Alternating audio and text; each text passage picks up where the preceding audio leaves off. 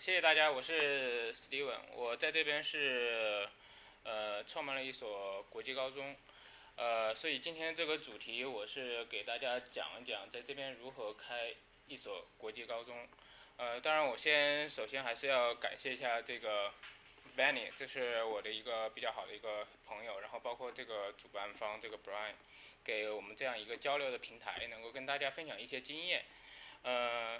来之前我也听他们说，这是一个比较就是比较一些比较轻松一点的这种交流会，所以说大家我觉得也不会那么严肃了，就是大家会有什么问题，如果说看到这上面有什么感兴趣的点或者怎么样子，可以随时提问，我们也可以随时进行一些简单的一些探讨。嗯，我先自我的简单的介绍一下吧，呃，我是这所我的学校叫做韦德国际高中 Willowdale High School。呃，在样和 Eglinton 那个地方，我是创始人。呃，另外呢，我在那个加拿大这个大西北商会也担任一个副会长的一个这个这样一个职务，帮助他们去组织一些这种呃一些简单的一些活动。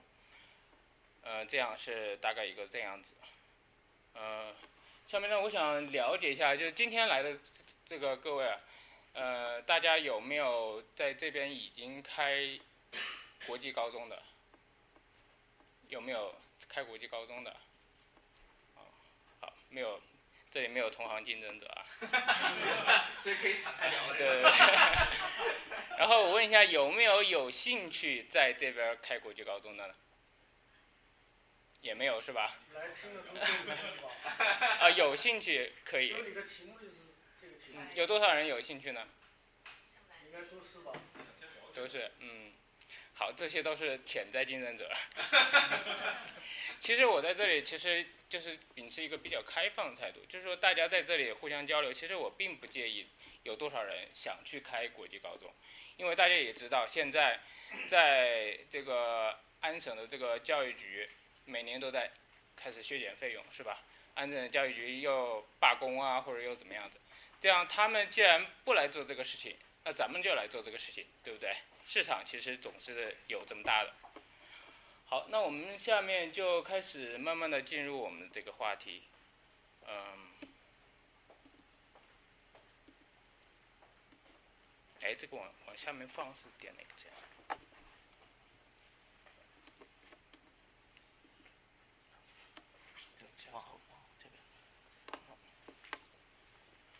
我们先来看一看这个加拿大的一些留学的数据。啊，可以看，没有问题。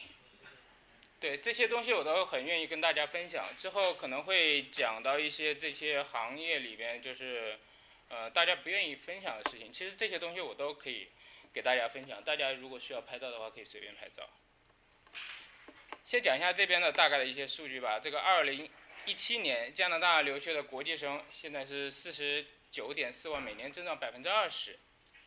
然后第二条，来自中国大陆的留留学生占总留学生的百分之二十八，就是中国的留学生占到整个的加拿大的这个留学生的人数，是一个比较好的数字。然后百分之四十八的选择在安省，然后这百分，然后剩下的高中生。占百分之四十三，就是在加拿大所有的留学中，留学生中，大家可以看到这个低龄人数其实占了一个相当大的比例，对不对？好，那么问题来了，在安省高中生，中国的高中生一共有多少？大家发现没有？其实这是一道计算题，就是通过这上面的给出的一一系列的数据，咱们可以约大约的可以估算出来。在安省，我们中国的留学生有多少？而这位数学非常厉害，就一看就可以大概算出来，大概这个数字是三万，三万左右的高中生。那么这个就是我们的一个目标的一个市场。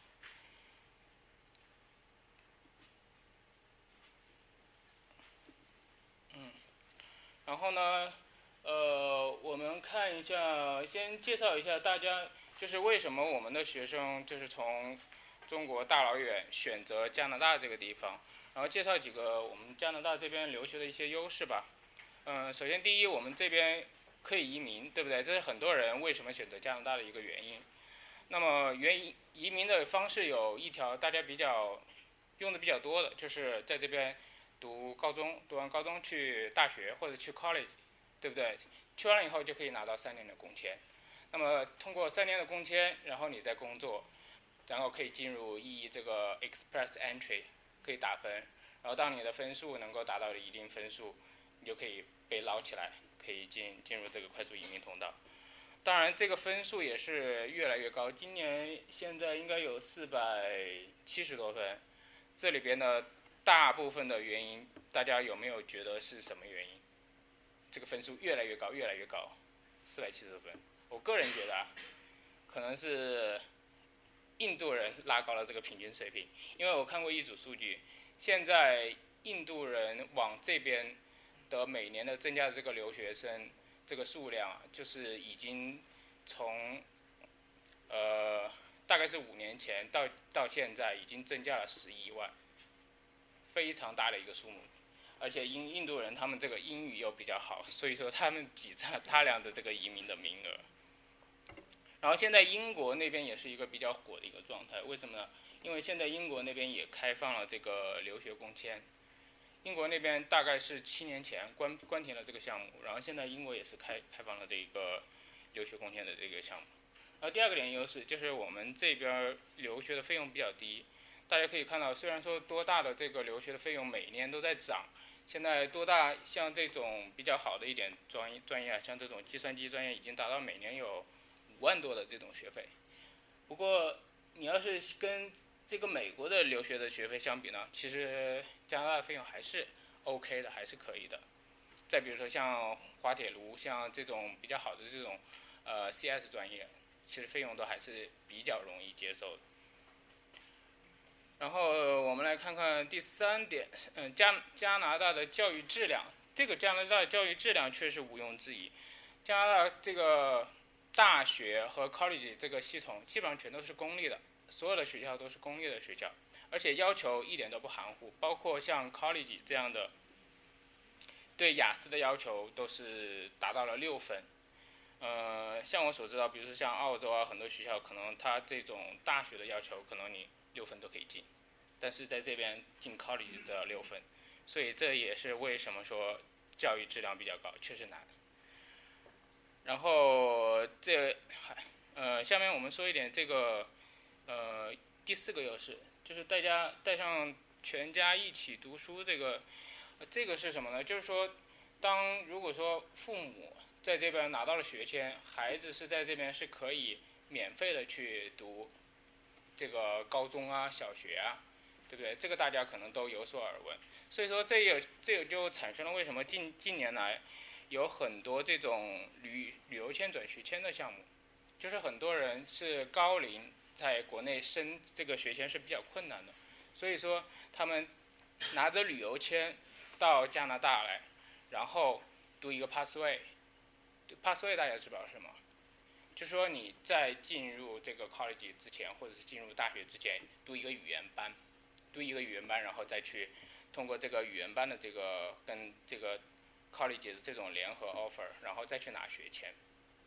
这个 stream 其实本来是一个那种补充的一个 stream，就是说在你学签正统的这个主流的学签申请，另外的一个补充。不过当中国人发现了这个路径以后，就有大量的人往里边涌，所以说现在这个项目的那个成功率也是开始是逐年的，就是往下滑。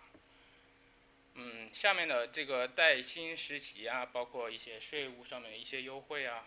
包括这种多元化的一种一些文化，这是加拿大一些优势，我们就不必多讲。呃，另外一个我比较个人比较感受比较深一点的吧，就是在加拿大这边吃的比较好。这个是确实是你在其他的国家应该是享受不到的一个福利。我有有有一个朋友在纽约那边生活一段时间，因为我觉得，呃，纽约也是华人待的比较多的地方嘛，应该也是吃的挺不错。不过他据据他所说啊，这个吃的东西比多伦多还是差很多。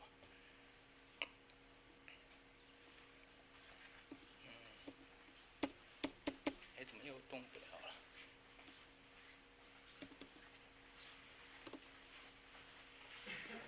不好意思啊，这个 这个怎么又动不了了？别把鼠标移过来，还有两个屏幕。鼠标要放在哪一边？鼠标在。这是是这样？好好好。好，我们下下面就慢慢的来进入我们这个比较重要一点的环节啊，我们来讲一下这个加拿大的这个高中的这个系统。呃，加拿大高中系统，其实这一块儿，加拿大学校大多数高中这一块儿，大多数是在这个公立的教育局下面，尤其是在安省这边，多伦多这边分四个比较大的教育局，一个是约克教育局，然后一个是多伦多教育局，还有这个约克天主教教育局。这每一个教育局下面都有几所比较出名的学校，也就是说华人比较倾向的学校。这个如果大家有兴趣可以了解一下，比如说像这个约克教育局，大家耳熟能详的这个 Markville、Unionville，然后包括 Bay Bayview Secondary，这个都是排名非常靠前，然后华人非常喜欢的几所学校。然后再包括多伦多教育局下面的这个 NTCI、Erhag、Erhag 是比较偏艺术一点的，A.Y. Jackson 这以前也都是非常有名的学校。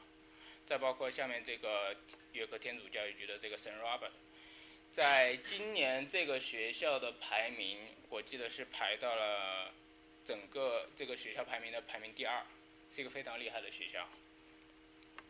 然后下面这个多伦多天主教育局的这个 Michael Power，他们的学校大多我看好像就是比较好一点学校集中在 Etopic 那边比较多一点。这是一个，然后下面我们看一下这边的贵族私立学校，这些学校也是比较，很多学校也是这个华人比较青睐的学校。呃，我们可以看到像这个 Apple B 这个学校，这个学校常年都是排在非常非常靠前的一个位置，不是第一就是第二。下面还有这个在多伦多这边，一般都是在 downtown 啊这些学校，在 downtown 比较好的学校。比如像 Bishop，呃 b r a n k s o n 这两个学校都是女校，就是学生你从国内过来，这个学校里边全都是女孩子，这个可能跟我们就是的概念会有一点不一样。他们这边很多贵族学校就是要么就是女校，要么就是男校，是这个样子的。国内全都是混混混合的学校，呃，男校有呃。Crescent School，这个是一，这是个，这个是一所男校。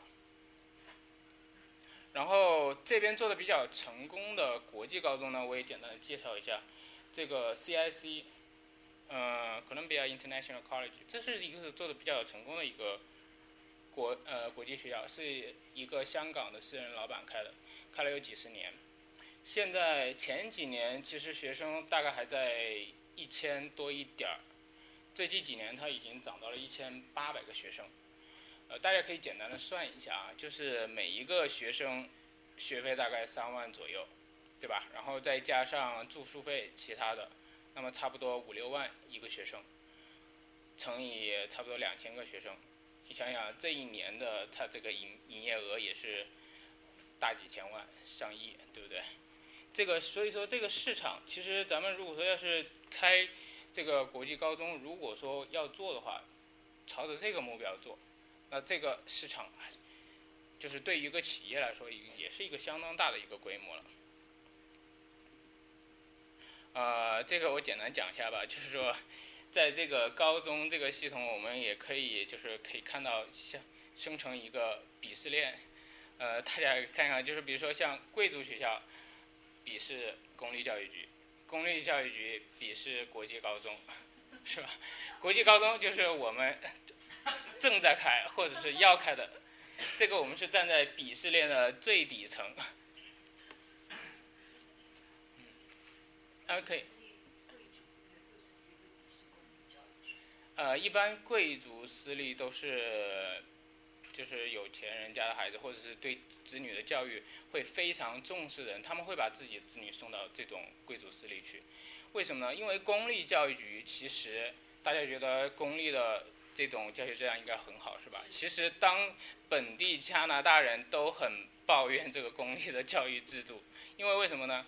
其实孩子在里边很多就是这种放养散养，然后老师到到点下班，他不需要对你的孩子有多负责。这是跟国内的这个学校的一个很大一个差别。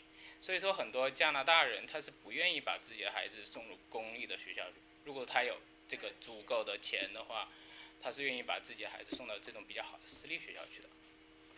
那当然，话说过来，就是说，即使是我们这种国际学校作为这种鄙视链的最底层，我们也是有可以鄙视的对象，比如说这种这做学分的高中，对吧？嗯，其实我们国际高中呢，是对这种公立教育系统的一种一种补充，因为公立教育系统大家也知道，加拿大人嘛，在这边上班按时按时的下班，对不对？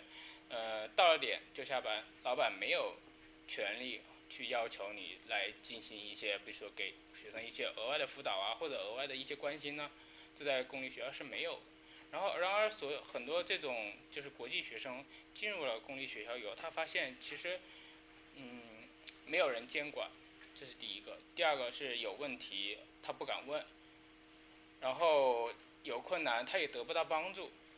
所以说，很多孩子他本来是在国内是成绩还可以的，但是到了加拿大来以后，他会发现他的成绩越来越差，越来越差。为什么呢？上课听不懂，没有人帮，自己不敢问，对不对？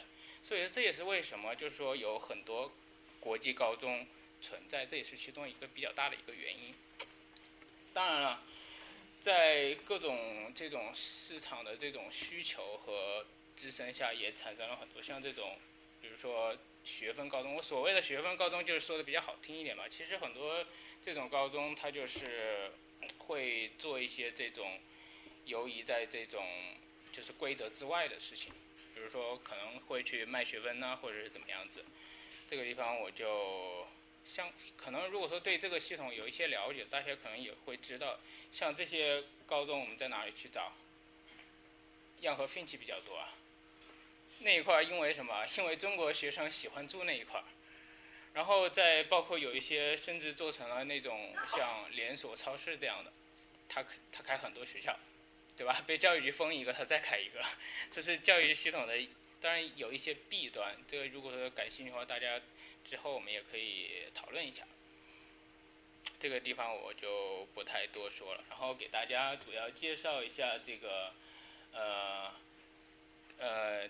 加拿大这边的高中这个学分的系统，我想问一下大家有多少人对这个有一些了解的？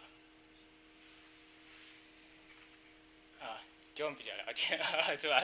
这资深的这这做这一块辅导的，那我跟大家也其他的这个听众也都分享一下吧。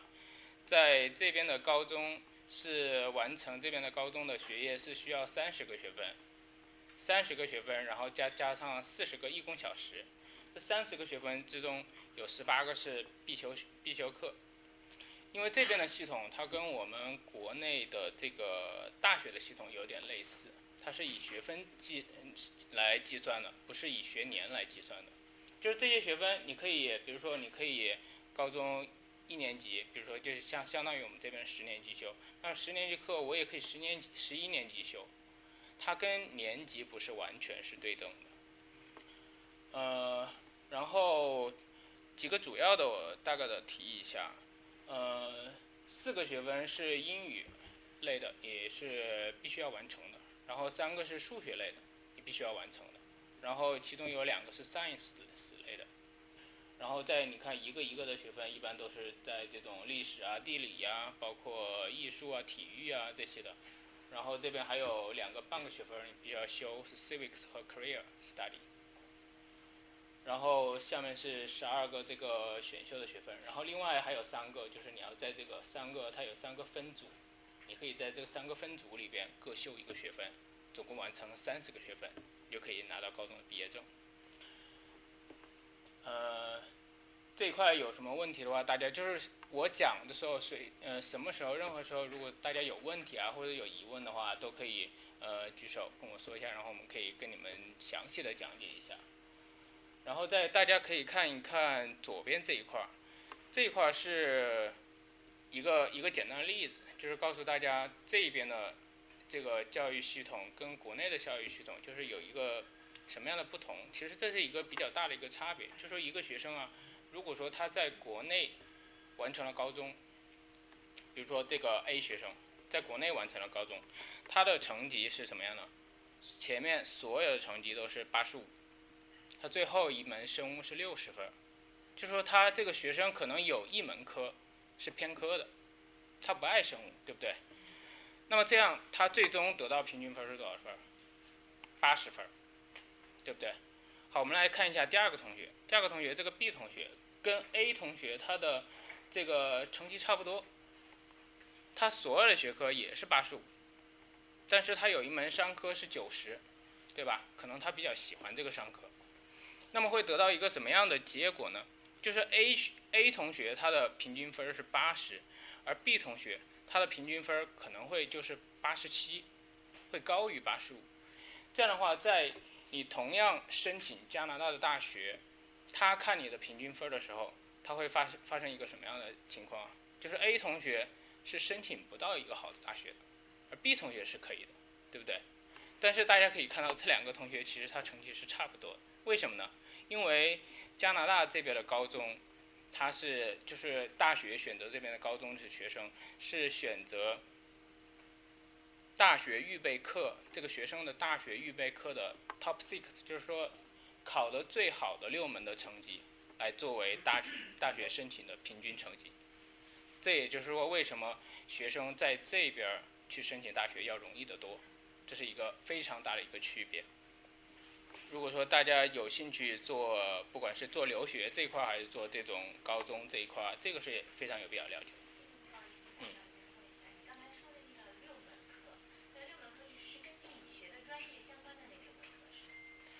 啊，对，有几门是必须要的，就比如说像数学、是英语。这很多学科都会要看你的成绩的这两门，然后其他的你可以根据你的专业来选。比如说商科，你可以选商科的学科，呃学分儿。比如说像理科，你可以选选那个 chemistry 或者是 physics，像就是物理啊、化学啊这样的学科。如果说你是选想去艺术的学校，你可以选数，呃可以选英语，然后再加上你配上你比如说像 music 或者 visual arts，像这样跟你的学科比较相关的课程。来修你的这个平均分儿。那也就是说，你修这六门就是跟你相专业相关的，同时也要争取把这六门的专分数要拔高，是吗？对对对对对，是这个样子的。嗯。嗯，这是一个安省这个学分系统的一个大概的一个情况。然后，好，我们言归正传，现在来讲就是我们怎么样去开一所国际高中。那么分为几个步骤，我来简单的讲一下。嗯，第一个就是选址了，对不对？就是我们要去选一个地方来开我们的这个国际高中。那么这个地方选在哪里呢？因为刚开始开，对不对？我们没有学生，然后没有学生就没有老师，然后没有老师也没有办法教学生。对不对？一开始就是会面临着一个比较难的一个选择，所以说从一开始小了来做的话，很多公很多公司去做学校，他会选择一个比较小的一个地方去，就是让这个初期的成本会比较低。那么这也是为什么我们可以看到很多学校它的那个规模就是，比如说两间教室或者三间教室这个样子的，然后配上一个办公室，或者是顶多再配一个老师的那个办公室。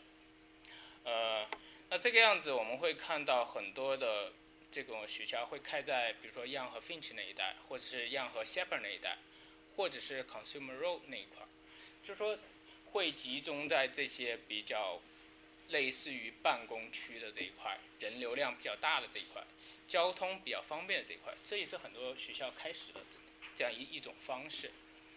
呃，那么之后就是说学校呃发展到一定的规模了以后。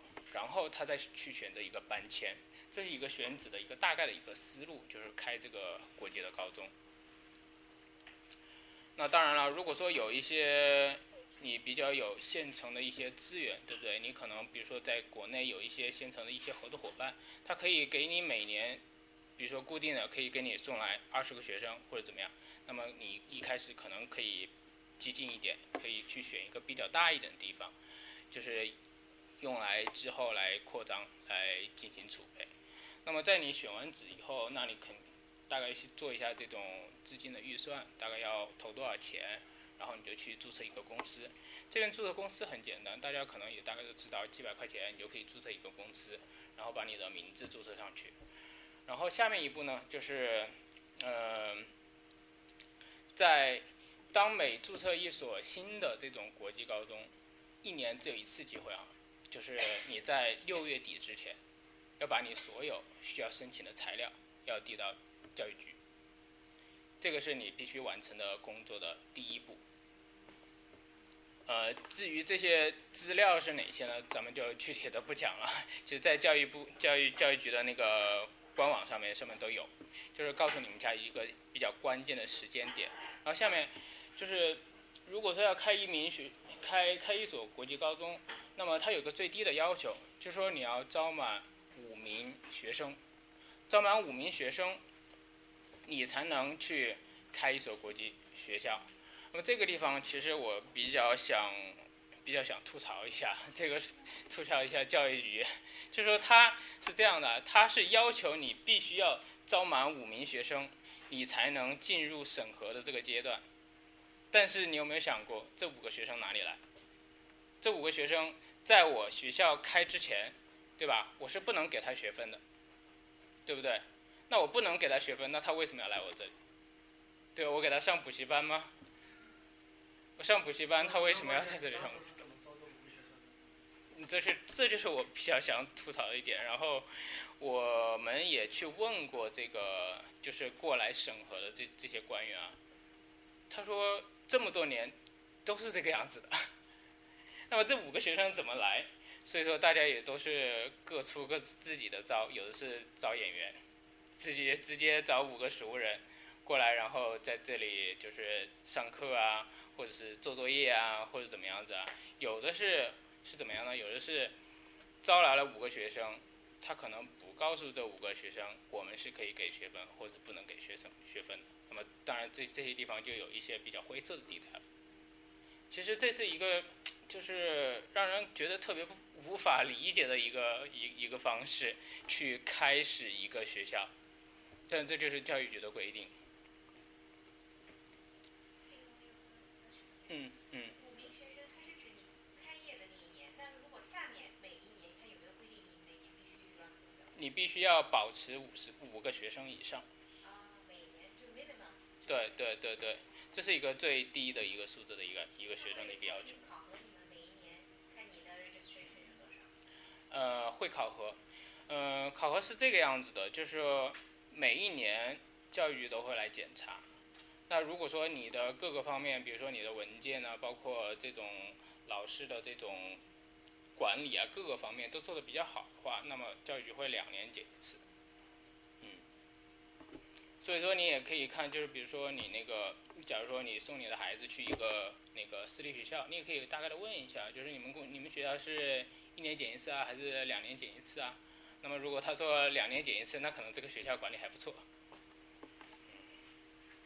好，那当你有了这五名学生以后，呃，到大概到九月份的时候开学，这五名学生在这里上课，你就可以向教育局去提交这个 pre-inspection 这个申请。那么他就会给你打电话过来，打电话会他会过来问你，就是你的那个学生有没有急啊，你的地址怎么样啊，设施怎么样啊，老师配备怎么样啊，然后校长怎么样啊？对不对？他会把这些事情，就是进行一个摸底。他觉得你这些事情都已经准备好了，然后你就可以跟他约 inspection。inspection 这个正式的 inspection，呃，是他会过来实地的检查。这个有个 inspector，他会过来实地的检查，他会查的比较细，尤其是刚开学校的时候，他会查一些什么呢？他会查你所有的呃老师。包括学生的出勤，他也会查学生的作业做的怎么，做的怎么样，老师的教案准备的怎么样，包括这个校长对这所有的文档的一个管理的一个程序，他都会一一的去问。嗯。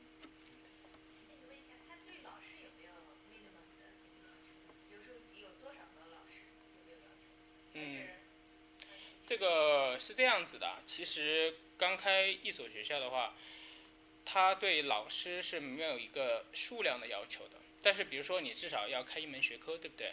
那么你开一门学科是需要一名老师的，对不对？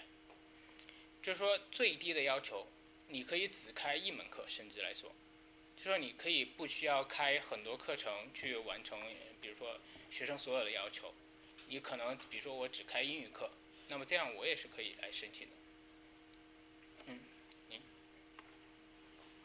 哦，一样的问题是吧？呃，原则上，教育的要求是每一名老师是需要 OCT 的，但是这个不是硬性要求。这也说为什么有些私校他会，呃，比如说去做广告的时候，他说我们的学校的老师全都是 OCT。那么如果说这是硬性要硬性要求的话，那他没有必要这样说，对不对？呃，所以说这也不是一个硬性要求，包括老师，其实这一块儿教育局管的也不是特别严。为什么呢？像学校的老师，他甚至没有要求你一定要是全职的老师，就甚至你的老师是来兼职的老师，他也 OK。所以说这也是为什么导致在这边的国际学校其实是很参差不齐的，就是好的学校还是比较正规的，但是不好的学校也是很没有底线的。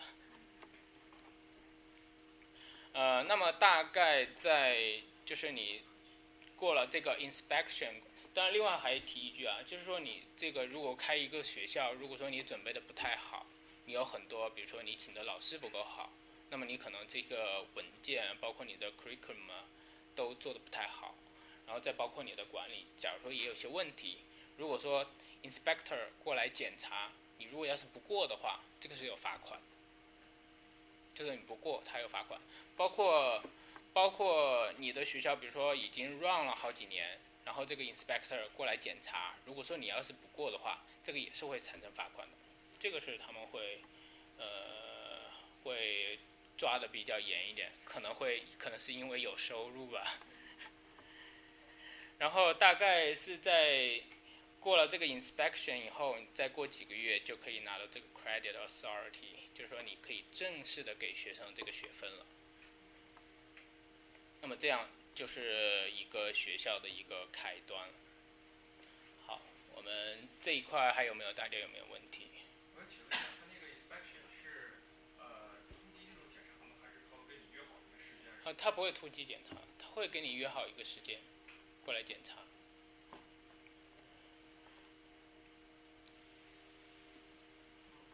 嗯，还有好像要有一个有个 trust fund 要放进去嘛，啊什么 form？有个 funding 要放进去，对不对？那个 minimum 那个 trust 那个 investment fund 要放进去，是不是？呃，这个是一个正常的一个程序吧，就是你开一个公司、开一个学校，你自己肯定要投资，就是你这个钱肯定要在在那里的。呃，可不可以动？这个我倒没有具体的去了解过，好像没有具太具体的要求。嗯，他检查的主要是在你的这个程序上面，你这个资料上面准备的完不完备。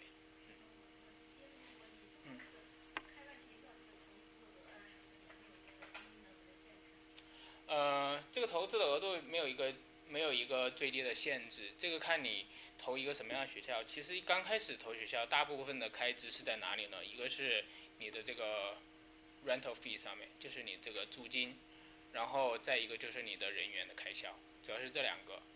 那么一开始如果说你为了节约开销，比如说你可以开一门课，对不对？那么这样的话，我只用请一个老师。那当然，这这对你的市场招生就会造成很大的难度。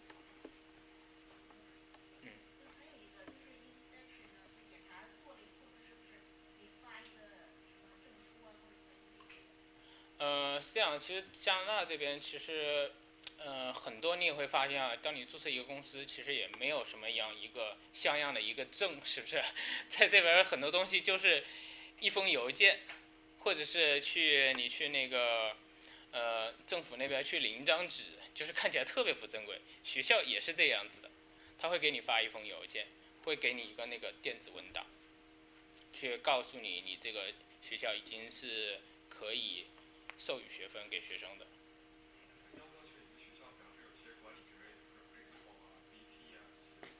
Principal principal 是必要的你必须要有一个 principal 对但是做 principal 是其实是有对你对学校是要有一个比较深的了解的。因为如果说你是 principal 的话他 inspector 过来的话他所有的问题他只会问你你得要能把所有的问题都回答上。你是怎么样管理这个学校？你是怎么样管理这些档案的？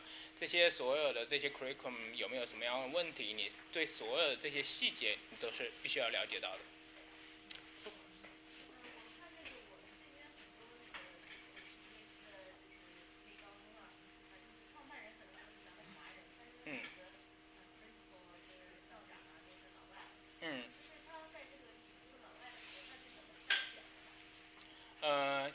选的方式其实也很简单，你要看他之前有没有做过 principal，就是有没有相关的经验。如果说他要是做过 principal，他知道怎么样能够去过这个 inspection，这个是他的一个基本的一个素质，一个基本的要求。你可以请一个老外的 principal，当然这样的话就会比较保险一些嘛。你一开始去创建一所学校会比较保险一些，但是这样的话当然成本也会更高一些，因为 principal 他除了就是管理学校和过 inspection 的话，其他的刚开始啊，它并不能帮到帮到你很多去去打开这个市场，因为打开市场的话，你更主要是要有老师去教这些学生，你要有学生过来，所以说这一块这一开始就看你怎么样的平衡。如果说你一开始是已经是在教育行业已经有经验的，你对这一套系统非常了解，那么我也看到有有一些这种就是。开学校的人，他是自己做 principal，他自己可以驾驭这一块的事情。那这样一开始是去做一个学校，那当然是资金和风险是最低的。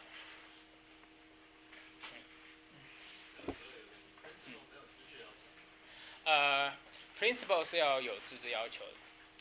嗯，prin principal 资质分为两个级别，就是分为私校级别和公校级别，有一个 Q 一和 Q 二的差别。就是 principal，他要经过一个考试，经过考试，他首先是呢要拿到 Q 一证，Q 一证拿到以后，他是有资格是带私校的。那如果说他要是拿到 Q 二证，他是可以去就是在公校里面就可以任职的，大概是一个这样子的情况。嗯，还有没有其他的问题？嗯。如果没有教育背景也可以做，对。其实你做 principal，那么最主要的关键的一个功能就是你要 deal with 这个 inspection。嗯。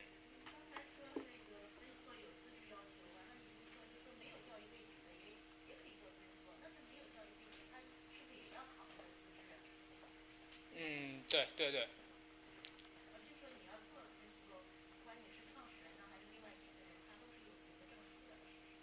对，你要有一个 Q 一的这个证。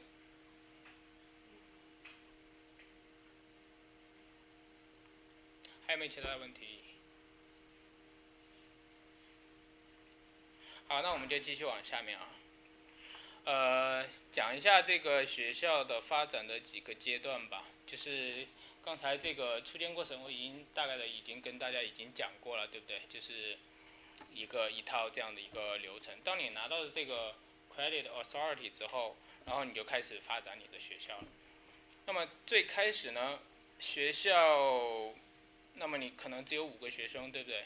你从五个学生发展到五十个学生，其实这一这是一个很漫长的一个阶段。就是从五个学生发展到五十个学生，很多学校做了可能十几年，还是五个学生到五十个学生。为什么呢？因为在一开始你的学校规模很小。那么，留学中介不愿意跟你合合作，为什么呢？因为学生过来一看，学校这么小，这么不正规，两个办公室，一个老师，谁敢在那里读？没人敢在那里读，对不对？可能今天还在，明年就不在了，对不对？所以说，在五到五十个人是一个非常困难的时期。那么很多也是因为这个情况，很多学校就开始走其他的路线了。比如说，有的学生不愿意去上课，然后又想拿学分，他就收这样的学生，专门收这样的学生，来维持他的学校。那慢慢的这些学校就变成了卖学分的学校。呃，这也是我们特别不想看到的一件事情，但是这也是一个客观存在的事情。当然，这个还是要回头来，还是要吐槽一下教育局为什么能够让这些学校能够反反复复的在一个地方原地复活。大家不知道知不知道一个情况啊，就是很多像这种就是卖学分的学校啊，它会被教育局除名，因为教育局会抓这个事情。就是学校如果说你要是去卖学分或者怎么样子啊，被教育局过来会过来查，会查你的所有的档案呐、这个学生有没有出勤呢？没有出勤，他为什么拿到了学分，对不对？假如说要是被抓到了或者被举报了，那么就会被除名。被除名了之后呢，就没有然后了。教育局不会再做任何的行动，那么他可以在原来的地方换一家公司，重新再注册一学一所学校，同样的老板，同样的 principal 原地复活。所以这也就是为什么有甚至有的学校就是把这种做成了一个生意，就是专门来收像一些可能呃这些学生啊、呃、确实是学习有困难，毕业不了，拿不到学分，上不了大学，就会存在一个这样的情况。呃，当然这也是教育局，我觉得也是有一个不太作为的一个一一个原因在里边。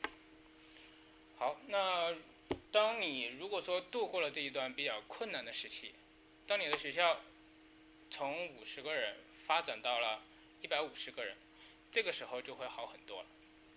就说你的学校，你你的学生的人数啊，呃，比如说现在已经有三十个学生了，对不对？那么这个时候你的情况就会大大的好转。为什么呢？这个时候你有一定的学生的基数了，对不对？你的所有的这种教案呢，包括管理模式啊，包括你的师资团队啊，就开始慢慢的有一个比较小的一个规模，然后学生过来看了，可能也会有一点底气，去选择你的学校。那么当然，这个时候也会遇到一个问题，为什么呢？因为你开始可能为了节约成本，你可能选择的是一个两个教室或者三个教室一个比较比较小的地方。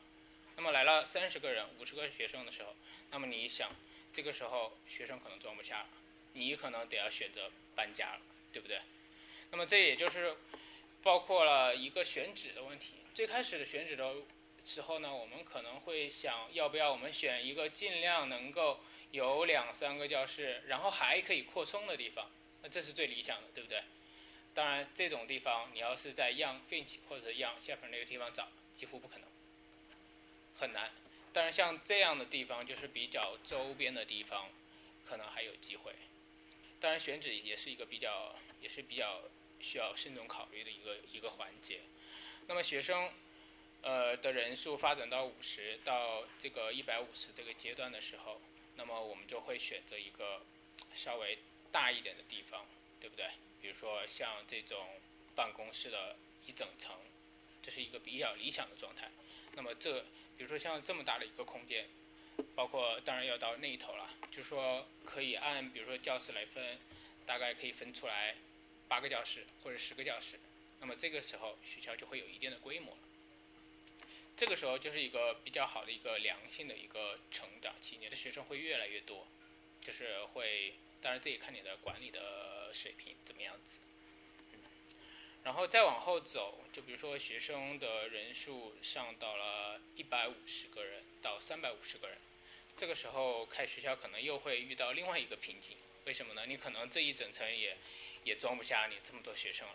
那么学生这个时候，呃，当然学校也可以开始进入一个比较良好的一个盈利期，因为这个时候你的这个平均下来这个师资人力的这些成本都会大幅的往下降，学校开始处于一个盈利的状态。那么这个时候你就可以考虑去搬迁到一个，比如说我需要一个有更好的校园，对不对？我们可以把这个市场的这个 branding 做得更好一点，我们可以去往比如说更多的国家去宣传一下。对不对？我们有一个更好的一个形象的一个展示。那这个时候，可能你所赚到的钱，可能需要再把它投入到这个里面来。所以说，教育这个行业，包括是做这个学校，是一个长期的一个马拉马拉松式的 business，就是说，咱们一投进去，我们就可以把钱拿回来多少的这样一个 business。当然，大家也可以看到，如果说如果说之后大家如果说做的比较好的话，学校人数做到一千个人，或者是做到两千个人，这个数字也是非常可观的。那么就是相相当于我们做到这个稳定期，就像我们刚才所提到的那个 CIC 这种学校学校。好，我们这是介绍了学校的几个发展的一个阶段。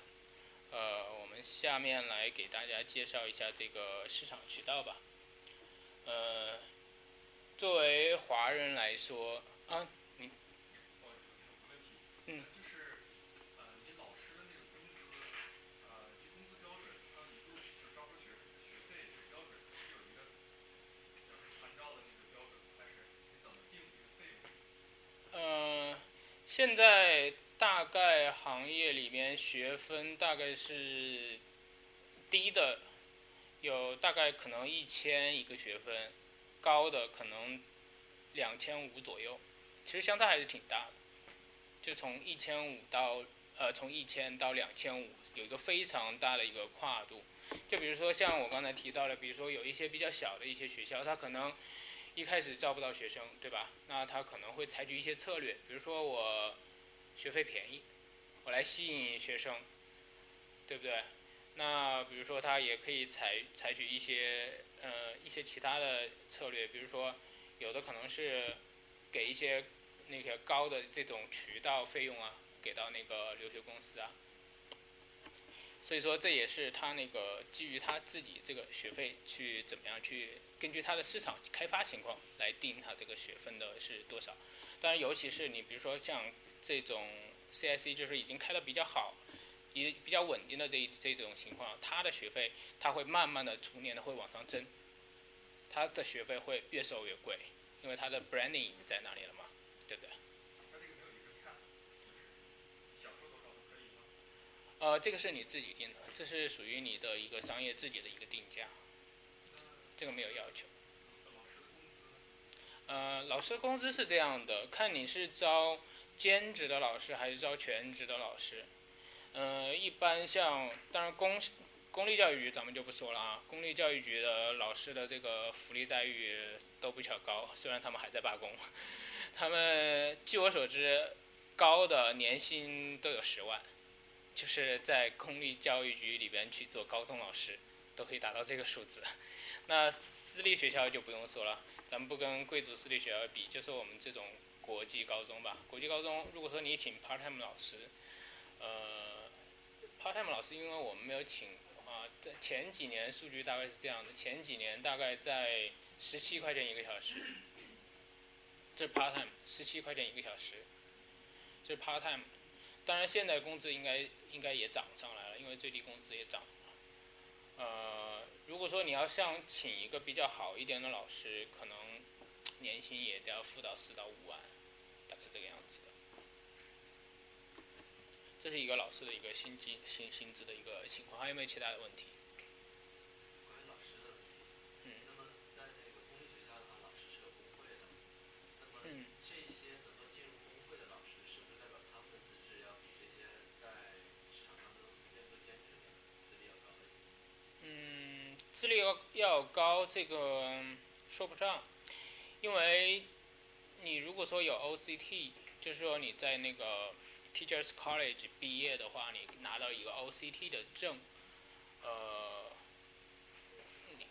从理论上来说，他们的资历是一样的，就是不管你是在那个公立学校上班，还在私立学校上班，他们的资质是一样，只不过是福利待遇不一样。还有没有其他的问题？那其实老师假如他在公立学校就是他是 full time，呃，那可以在 part time 再在外面做吗？呃，就是是不允许的，对，就是是不允许的。嗯，还有没有其他的问题？没有哈，那我们继续啊，继续我们下面来介绍一下这个市场渠道吧，就是呃国际高中怎么样获得你的生源。那么有几种方式，第一种方式就是和留学公司合作。嗯，留学公司合作其实大家都想不到，但是这个其实也是竞争非常激烈的，因为现在大家也知道，在光是在安省开这种私立高中的可能都有几百所，那么每一所都想去跟留学公司合作，那么最终他会把他的生源送到哪一所学校呢？对吧？这个是靠你的市场看做到什么样的功底，做到做到做到什么样的地步了。那么留学公司当然是你跟越大的留学公司合作越好了，对吧？呃，留学公司是首选，然后第二就是移民公司。移民公司因为基本上都会带着留学做，移民和留学一起做。但是移民公司如果说主推移民的话，它留学的业务量就不会太大。你可以把它作为一个辅助吧，就是说它可能比如说像留学公司一年，它一个公司可以给你，比如说送。十个学生、二十个学生，那可能移民公司他可能可以给你送两三个学生或者三五个学生这个样子一个比例。然后下面再包括一些个人中介的一些渠道啊，就比如说自己做中介啊，或者怎么样子啊，对吧？但是这里边就比较杂了，各行各业都有，因为这个留学的门槛太低了，什么样的人都可以做。呃，我所知道的，像做 homestay 的。那个家庭主妇，或者是做那个 custodian 的监护人，或者是甚至是做这种接送的司机。因为我先听到有学生跟我说啊，就是比如说学生刚刚下飞机到了多伦多，然后一一个那个开车的小伙子去接他。然后一路上就给他介绍这个学校、那个学校、这个学校、那个学校，啊，学生就很懵，你是来接我的，还是要送我去哪个学校去上课了吗？嗯，这是一个情况，这个这个市场就比较乱了。那么，你可以当然也可以把它作为一个辅助，既然是做学校刚开始，对吧？嗯，什么渠道、什么机会都不能放过，能接触的都尽量去接触一下。然后下面一个是学校的合作，如果说。呃，能跟学校进行合作，比如说国内的国际高中，跟你的学校，假如说能够建立一些合作，或者是你手上有一些渠道，或者在国内有一些，比如说在教育部，或者是有一些那个人脉的话，可以建立一些像这样的这种学校的合作，这个是一个比较稳定的渠道。那么他们可能每年的毕业生都有一部分，比如说到加拿大来，那么就可能送到你的学校，对吧？这是这就是一个会。比较比较好的一个比较稳定的一个生源，当然所有的这些模式你都可以复制到其他的市场，比如像现在留学生还不错的市场，韩国的市场、越南的市场近几年还发展的不错，南美的市场、中东的市场，包括之前和几个朋友在聊这个印尼的市场，可能也是一个非常有潜力的市场。为什么？印尼是，呃。东南亚市场人口是基数一个比较非常大的一个市场，然后当然人均收入也开始逐年升上升，也是一个非常不错的市场。呃，市场怎么做？那这个看个人的这种那个那个做市场的能力了，这个我们就没有办法去细往细往下面细讲了。好，下面我们来看一看。讲未来的一些方向，呃，现在大家也知道，现在教育部也是在开始要求，在二零二零零年的时候会要求这些公立的学校也都上线这种在线的课程，就是不光是大学 college 本来就有啊，包括高中也会上这个在线的课程，这为什么呢？因为大家也可以看到，这可能是未来教育的一个发展的一个趋势，就是很多东西为了去削减这个人力的成本，或者是怎么样子，大家会把这个学校会放在在线上面。当然，在国内这一块发展的是比加拿大这边加拿大这边要好得多。这边几个学校给大家介绍一下，这个 Virtual High School、Ontario E School、这个 Blyth，这都还是做的，我觉得个人觉得还做的不错的几个那个 Online School。当然，不过在这边 online school，我觉得其实还是有很大的问题的。比如说像国内做的像这种这种在线教育，呃，可能国内就是这一块也是发展的比较快吧。它会有很多，比如说像这种在线的 video 啊，或者是这种 AI 的支持啊，有一些互动啊，那么学生可能上起来会比较有兴趣一点。但是这边的发展状况是什么呢？基本上就是你会去登录这些网站，会发现你所上的课基本上全都是 textbook，就是全部都就是基本上是纯文字的。纯文字的东西，你说小孩本来就自觉性就比较差，你再让他去看纯文字的东西，所以课程的完成率是非常低的。当然这一块如果说大家有兴趣的话，其实在这一块如果说能够做一些改变的话，也是一个不不错的选择，我觉得他这个可以拿学分吗？也可以的，也可以的。呃，做这一块 online school 的话，其实审核的这个程序是跟 day school 是差不多的，跟 day school 是差不多的。呃，所不同的是，你需要有一个自己的一个系统，能够去展示你所有的课程。然后这个地方难点是在哪？是在于监考，因为监考你是不知道学生是自己在做，还是找别人在做，或者是找别人去帮他考试这个。政府他有要求？有要求啊，他要求你自己展示你自己的这个监考的手段，你得要想，你得要告诉他你是怎么样监考那他。现在他这个是怎么监考的？这几个学校？呃，他们怎么监考？呃，大概的讲几种方式吧。一个是比如说像这种 share screen，就是分呃分享屏幕分享，就是你可以监考他的屏幕，你可以看到学生的考试的屏幕。当然这也是有漏洞的，对吧？一个人站得远一点，或者放一个麦或者怎么样子的话，你也不知道。然后或者是你可以找人帮你监考，你可以雇一个人去盯着学生考试，这样也是可以的。那不可能的。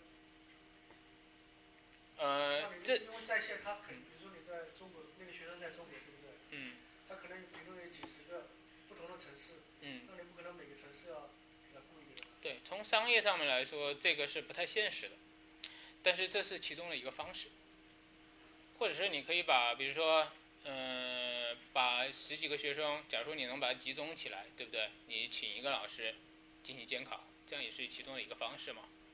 当然，这都是在一个探讨的一个过程，没有人知道什么样的方式是最好的一个方式，没有任何一个标准，这是一个大概的一个现在的一个现状。想问一下，这个在线学校，它现在在政府来说，它是一个承认的一个东西，是不是？对对对，这是政府其实还是一个比较推广的一个方式，政府在推广这一块儿。那这个费用应该是比实体的学校要小很多，是不是？呃，开发这一套啊程序，嗯，运维的费用会小，肯定会小，会小很多，对，会小很多。但当然你一定还是要顾老师的，对不对？你需要批改卷子。当然，如果说你能做到所有的东西都是自动化的，那那是可以的。但是现在我觉得没有人做在。线教学啊，或者说怎么样？现在这种这种视频是很发达的，嗯。他承认吗？承认了，承认了，嗯，这都是没有问题的。只要是你能通过你自己的技术手段，能够展示这个课程的内容去教学生，这都是可以的，这都是没有问题的。还有没有人对这一块有没有一些疑问的，或者是想讨论的地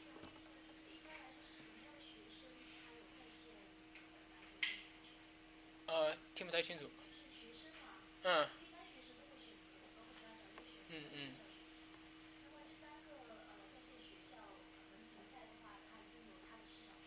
嗯。呃，好的好的，这个问题非常好，就是说为什么会有这些在线学校呢？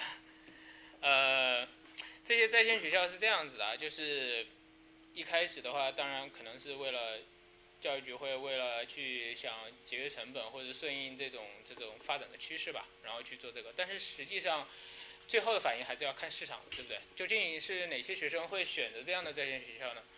那么据我所知，嗯。当然，海外的他们有的说，哎，我海外有多少多少学生，海外的这种情况我并不了解。本地的情况是这样的，就是学生，比如说在公校里边，今年这个 semester 我们学校开四门课，数学、英语、生物、历史，但是我想报计算机，没有怎么办？对不对？那我得要找一个办法去完成我的学分，那我可以选择 online school。然后还有一种情况是怎么样的呢？就是，呃，比如说有的学生可能马上要去上大学，然后他还差六个学分，那么他在学校里边满打满算全都上满，他可能只能完成四个学分。那么他可以选择上 online school，他可以下课了之后晚上加加加加班，然后去把这个学分拿到，这也是一个选择。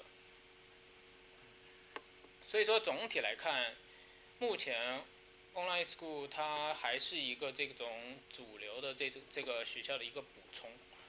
呃，目前我觉得短期来来说的话，很难成为一个一个主流，因为我觉得上学毕竟还是学生要受教育嘛，教育还是一个比较本质的东西。如果说学生因为在在线的话，学生其实是很难完成这些课，是会是是会有很大的难度。一个是没有人教，第二个是比较枯燥，对不对？难度一点也没有低。那么学生完成不了这些课程，那他也只是在一个特殊的一个需需求下面来去上这个 online 的这个课程。那么当然，我们也不排除之后，假如说这个科技比较比较做的比较成熟了，对吧？这个互动做的比较好，学生他喜欢这种形式，那这就是另外一说了。这个大概是一个这样的情况。好了，今天我们的内容差不多就到这个地方。其实最后我还有一个最后一页，上面写了一个教育的意义，这个是一个比较宽泛的话题。然后在这个上面我也是什么都没有，为什么呢？因为教育的意义我也说不清楚，我还没有达到那种程度，能够讲得清楚教育到底是一个什么样意义。我想问问一下大家，有没有想过什么是教育啊？有没有人给我一个答案？什么是教育？教育是什么东西？啊，我之前呃听到呃我我们有一个老师，他在给学生做 orientation 的时候，就是做自我介绍的时候，他上来说 What is education？他上来说了一个这样的话，我很惊奇，你不是老师吗？你怎么讲话像校长一样？是吧？一上来说 What is education？他说 Education is not to teach you to memorize, is to teach you how to think。他说了这样一句话， 哎，我觉得老师这个老师有点不一般哈，就是他说的什么意思呢？就是说教育不是说告诉你去怎么样把这些东西记下来，是告诉你去怎么样去想，怎么样去思考。我觉得挺有道理的。当然，这也不一定是教育的全部。我没有办法去定义什么东西是教育，这个东西可能会比较宽泛。我只能谈一些我比较 personal 一点的这种感受吧。呃，之前在我们学校发生了一个这样的事情，有一个学生，他跟他跟我们的老师就是在上课的时候，他跟其他同学在讲话，然后老师很不高兴，就把他点出来点名批评。大家想想，这种事情是不是在国内是特别正常的一件事情，非常正常的一件事情，是吧？然后这个这个学生他当时就火了，知道为什么吗？他说：“为什么旁边那些越南学生一直在在讲话，你不去说他们，你要来说我？”他说：“This is discrimination，是吧？”嗯、其实我听到这个事情，我心里其实在想哈，你说这个要说歧视的话，你说老外歧视我们，我们认，对不对？有这样的人。你说老外拿越南学生来歧视我们中国学生，我觉得这好像有点不太合理吧？你说咱们起码不说怎么可能经济上面比越南还是要超前很多，对不对？然后教育上面也不比越南差，然后学生素质应该也不比越南差，对吧？怎么会存在说用越南学生来歧视中国学生？我觉得这个我很很不能理解。呃，然后我就在想这个问题为什么会发生这样的问题？我在想会不会有一个这样的场景啊，就是可能比如说你有一个亲戚从国内有一个小孩到你这里来了，然后你非常热情的，对不对？把他接到你的家里来，然后他在你的家里住，然后来了以后他要去上学，你是不是要语重心长的去给他叮嘱一些什么东西？你可能会说，嗯、你可能要到一个陌生的环境去上学，这里边有各种各样的人，加拿大是一个多元文化的地方，然后你去，可能你有些不适应，可能有时候你还会被欺负，但是不要怕，在加拿大是一个包容的地方，而且尤其是不能容忍歧视的地方。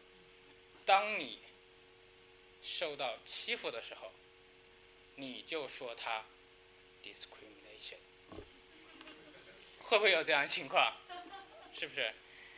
所以说，我觉得啊，教育这个东西，有的时候它可以是正向的，但有时候我们可能不自觉的，是不是也可以把它做成了反向的？我虽然说不能理解这个说清楚教育这个意义在什么，但是我觉得其实很多情况下，教育就是在我们身边，我们的一言一行都会影响到我们的子孙后代。这就是我最后想讲的一个话题，谢谢大家。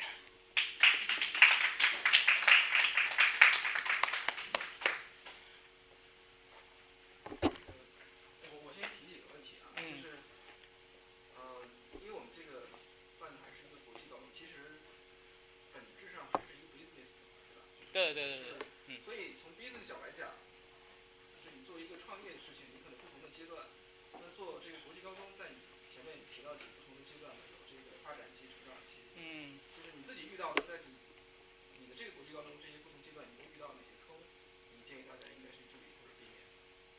呃，首先可能讲一下合伙人吧，这个我之前一开始就跟 Benny 聊过这个事情。其实做任何的 business，其实一开始你如果说单干，咱们就不说了，对吧？所有的事情都自己说了算，所有的困难都自己扛。呃，当然大多数情况下，可能人还是想找一个这个合伙人。对不对？去给你去出出主意啊，或是你觉得他可能有一些资源呢、或者说他在困难的时候是能不能挺你一把呀？对不对？大家都需要一个互相的依靠。当然，作为成熟的一个 business 啊，其实你是需要有很多合伙人的，对不对？尤其是比如说像现在的这种科技创业的比较多，那你必须要有技术合伙人，对吧？有人做运营，有人做市场，有人做管理，对吧？有不一样的角色。靠自己一个人是很难把所有的事情都做完。当然，我一开始也是出于这种想法嘛和出发点，然后也是我们是四个合伙人，四个人一起做这个事情。那么做着做着，大家会发现，其实合伙人终究是合伙人，每个人都有不同的想法。那么当你遇到一些事情的时候，假如说每个人的想法不一样，这个要统一起来，确实是非常非常困难，比我想的要困难的很多。那么所以说，我觉得困难的吧，就是一开始找合伙人和什么样的人去做一件事情，我觉得是非常重要的。那么尤其是做像学校这样的东西，对吧？它是一个长期的，在你经过了几个阶段之后，它的价值会进行一个呃很大的几个一个一个数量级的一个放大的这样一个 business。当然，在前面这么很长的一段时间，它可能是没有太大的收获的，就是从那个经济角度上面来讲。那么，所以说你找一个合伙人，那你可能会需要一个能够跟你有，比如说有相相同的理念呢，或者是有这种嗯长期的一个规划的一个这么样的一个人，能够跟你一起承担这个前面成长的是所有的困难，这个我觉得是非常重要的。就那比如说你也有合伙人，然后当你到了这种发展期的时候，我觉得这应该避免的是什么样的问题？嗯，其实我说一个简单的一个我们经历的一些困难吧，就比如说 之前我们合伙人就是有另外一个人也是做管理嘛，然后当然我们既然是合伙人，对每个人都有一定的期望，对不对？但是呢，我们其实发展到了一定的阶段以后，我们发现就是正在做管理的这个合伙人，并没有出任何的业绩。就是我们是需要靠生源、靠市场来支撑我们这个 business，对吧？当时我们就内部的矛盾就开始凸显，就会各种意意见都会有，要想怎么样调整啊，是不是它不合适啊，或者怎么样怎么样怎么样怎么样。但是其实我觉得最后吧，就是还是合伙人需要中间有一个人能够来对大家进行协调，能够拿主意。当然，我们的例子是还是比较算是一个比较正面的例子啊，就是说我们在最后经过了很多次的协调以后，我们其实还是发现，就是后来这个呃，在在这边做这个 position 的这个合伙人，后来他又开发了一片很大的一个市场。那么有时候确实是，就是我们没有办法预计，你比如说你当时做的不好，可能你之后有可能做得好。做的会更好一些，这个东西我们没有办法预计，所以说我觉得有的时候吧，可能还是需要一些一起在做 business 会需要一些多一些的沟通和多一些的理解，去互相多支持一下，可能这个 business 才会走得更远。这个是个人的一些感受。对，刚好我也有一个问题。嗯刚才是说这个这个 business 上去讲，因为你刚才讲到的其实可能是每个创业公司都可能遇到的，对吧？不管你是不是做教育，都可能有合伙人这样的一些问题。嗯但因为我们做的是教育，这个行业有很大的这种特殊性，尤其是我们是在加拿大做教育，很多人背景可能都不是说在这儿长大，在这儿接受过教育，我们都是从中国过来的，我们接受的是中国的教育。所以其实就像你刚才举那个例子，我特别感兴趣，就是说中国的课堂上批评一个学生，这是很正常的一件事情。嗯但是呢，可能在这边就有很多这种差异。我不知道实际在教学过程当中，像这样的事情是不是比较多，或者在你看来这里边有没有很大的一个坑？就是说，如果真的在座的各位未来要去开这个东西，在实质的这个教育过程当中呢，我们应该在文化上啊、教育的理念上啊，或者要注意的这些方法，或者包括有些可能的红线上有一些东西是不能够踩的，这些东西能不能给大家一些建议？好，Benny 这个问题问的就比较深入了。所以要要收费了吗？这是？是的，我们这个应该另外开一个那个 topic 讲。简单给大家说几条，嗯嗯，可能是大家需要注意的吧。好好，那既然既然 Benny 问了，那我就诚心诚意的跟大家分享一点吧。呃，是这样的，就是这个里边其实怎么说呢？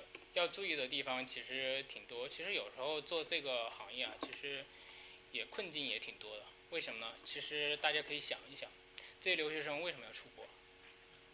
很多情况下是在国内，比如说读了国际高中，或者在国内，甚至说考不上高中，对不对？家长把孩子送出来，对吧？至少能读个大学吧，家长可能这样想。至少出去以后，可能他这个习惯会变好吧，对不对？家长可能会这样想。但是实际上是怎么样呢？你说留学生，他之前在国内的时候，很多学习习惯不好，那出来了以后，家长都不在身边了，谁管我呀？对不对？你会发现，其实他们是越来越难管的。这也是为什么之前所讲的，很多有的学生之前是在贵族学校读，读不了，去公立学校读，读不下去了，去国际学校去读，发现还是读不了了，去买学分去了，对不对？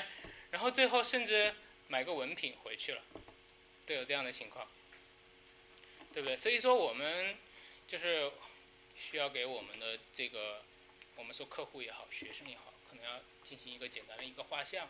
那么他们可能是来自于家庭条件还不错的，可能家庭对他们比较宠爱的，然后可能学习并不是太好的这样的学生，来加拿大这边来留学。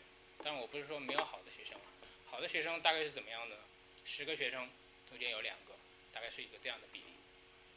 那么剩下的这八个也都是我们的学生，我们怎么办？这些学生就会带来很多很多的困扰，包括他对这种加拿大的制度的不理解，对这种加拿大这种平等文化的不理解，包括这种他需要自立，他没有人照顾，这种心理上面的一些落差，他的各种不适应性都会凸显出来。那么这个时候就会遇到，比如说像我先说到的这种歧视的问题啊，包括还有的，嗯，学生。呃，就是跟不上课程啊，然后就会遇到学习上面，包括生活上面各种各样的困难。那么这个就是我们需要一个平衡的地方。为什么呢？因为这些学生，呃，能力不算太高，然后过来以后，然后经过留学公司的一番，我也不能说是。教育吧，或者是怎么样子，他会，他们就是因为学生从一个比如说比较好的学校去到一个另外一个比较，就是说相对于可能会对他好一点的学校，留学公司一般会怎么说呢？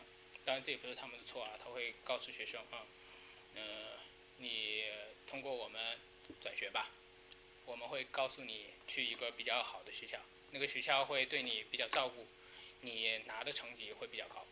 最后一句是重点。那么这个时候，学生过来了，你该怎么办？对不对？学生的期望在这儿，他的能力在这里，对吧？那么如果说他来了以后，比如说像这种卖学分的学校，他来了以后，你就直接给他分。那结果是什么？过两年后，你的学校就关门，对不对？这个是我们的，就是刚才班里所提到的红线。他如很多学校在这个红线上面游移，但是我建议大家不要去踩这个红线。为什么呢？这个是一个比较短浅的一个做法。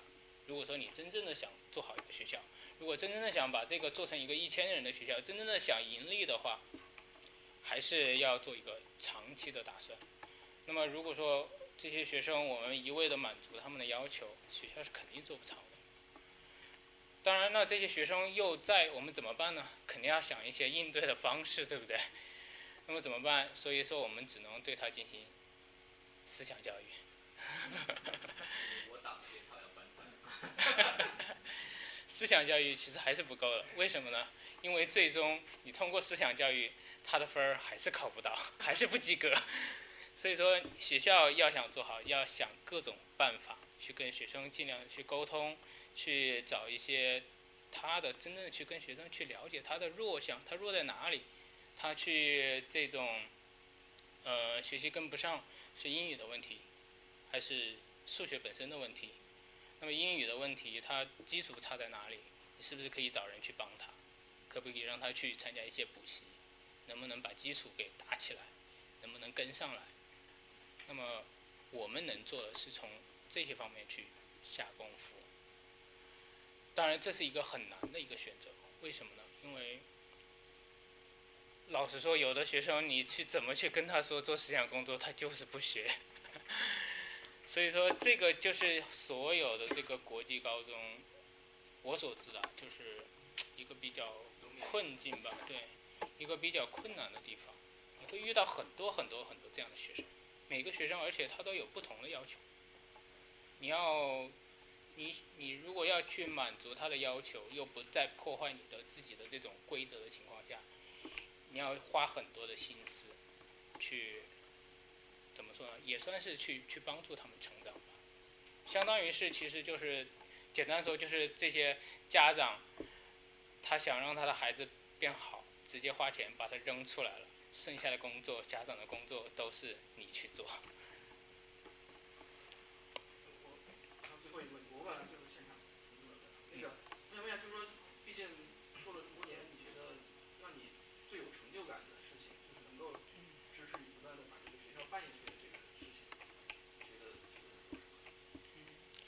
其其实有一点吧，其实我我之前跟学生其实聊的真的还是不太多。这最近就是慢慢的，最近一一两年，我跟学生聊的比较多。我有一个比较深的感触，其实这些这些这些学生吧，就是你觉得他是坏孩子，你觉得他是不听话的。但是你慢慢的，其实去你跟他深入的去跟他接触、跟他了解以后，其实他不是真的想坏，他是真的难，他觉得自己太难了。他来了以后，他可能是被他爸爸妈妈送出来，他可能可能并不想出国。然后他来了以后，本来是他就不喜欢英语，然后你要逼他每天用英语上课，每天用英语写作业，他的内心很痛苦。其实。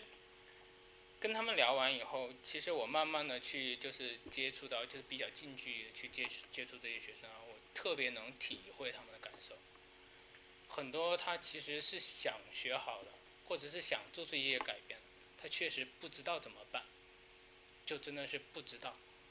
所以有时候就是我也辅导过几个学生嘛，就是慢慢的去开导他，去告诉他他哪些地方是还可以。可以进步的哪些地方，是他可以去，比如说通过一些补习啊，或者是去通过去去跟他讲一些道理啊，他是能够明白的。我觉得这个是一个最大的收获，因为我之前没有把，老师我没有把工作做到这么细，去跟，就是想跟我聊的每一个学生去聊。后来慢慢的我去做了这样这些事情以后，我觉得我在做这样一个 business 的时候。我能够去帮到一些学生，甚至说我可以去改变一些他们的想法，可以去帮助他们去认识一些他们可以在这边真正学到的东西，让他们在这个未来的这个生活或工工作中能够有一些东西可以用得到。我觉得这个是一个很好的一个收获，这也是让我觉得这个事情还突然变得特别有意义的一个事情。所以说我。非常希望能够把我的学校能够做的比较比较好、比较大，能够真正的能够帮到这些学生，去解决他们的一些困扰。看现场的各位有什么问题想？你的学校什么时候开始建的？呃，我们学校是几个人合伙的，之前我们是做语言的，做语言比较早。